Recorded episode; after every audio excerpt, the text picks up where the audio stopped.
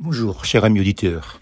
Aujourd'hui, nous voulons vous parler de la liberté. Liberté, égalité, fraternité. Tel est le titre de notre méditation du jour.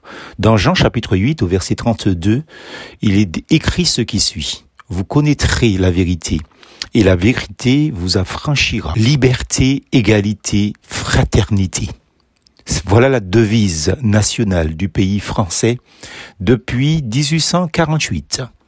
Cette liberté reprend les idées de liberté et d'égalité qui sont contenues dans la Déclaration des droits de l'homme et du citoyen qui a été votée en août 1789 par l'Assemblée constituante.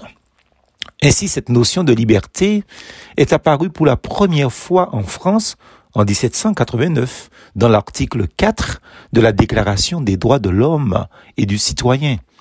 Inspiré par l'esprit de l'Évangile, la Déclaration des droits de l'homme rappelle l'importance, justement, de la liberté. Parce que la liberté est censée prendre plusieurs formes ben, dans la vie de tout le monde.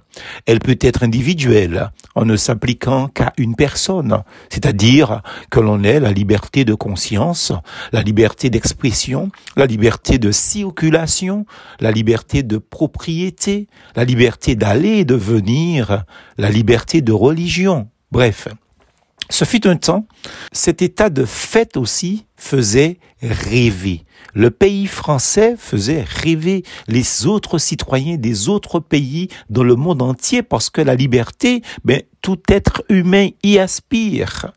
Le premier de tous les biens, c'est la liberté, écrivait un Français célèbre, Jean-Jacques Rousseau.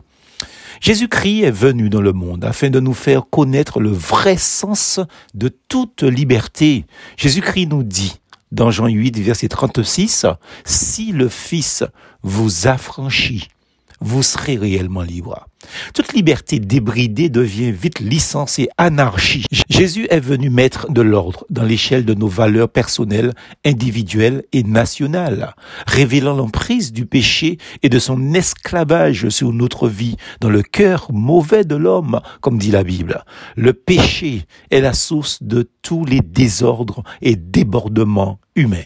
Ceux qui acceptent de suivre le Christ sont appelés à vivre la glorieuse liberté des enfants de Dieu Dieu, selon Romains chapitre 8, verset 21. Vous connaîtrez la vérité et la vérité vous rendra libre, nous dit Jésus. Cette vérité est celle que nous fait connaître la Bible. Par elle, le Saint-Esprit nous révèle ce qui nous rend esclaves et comment il peut nous libérer pour vivre une vie nouvelle dans la liberté. Si le Saint-Esprit vient remplir notre vie pour la diriger, nous serons vraiment libres. Libres dans notre conscience, libres dans notre esprit, libres de vivre seul selon la volonté de Dieu. Car le Seigneur, c'est l'Esprit. Et là où est l'Esprit du Seigneur, là est la liberté. 2 Corinthiens chapitre 3 verset 17. L'avez-vous découvert pour vous-même, amis auditeurs? Plus force en Jésus.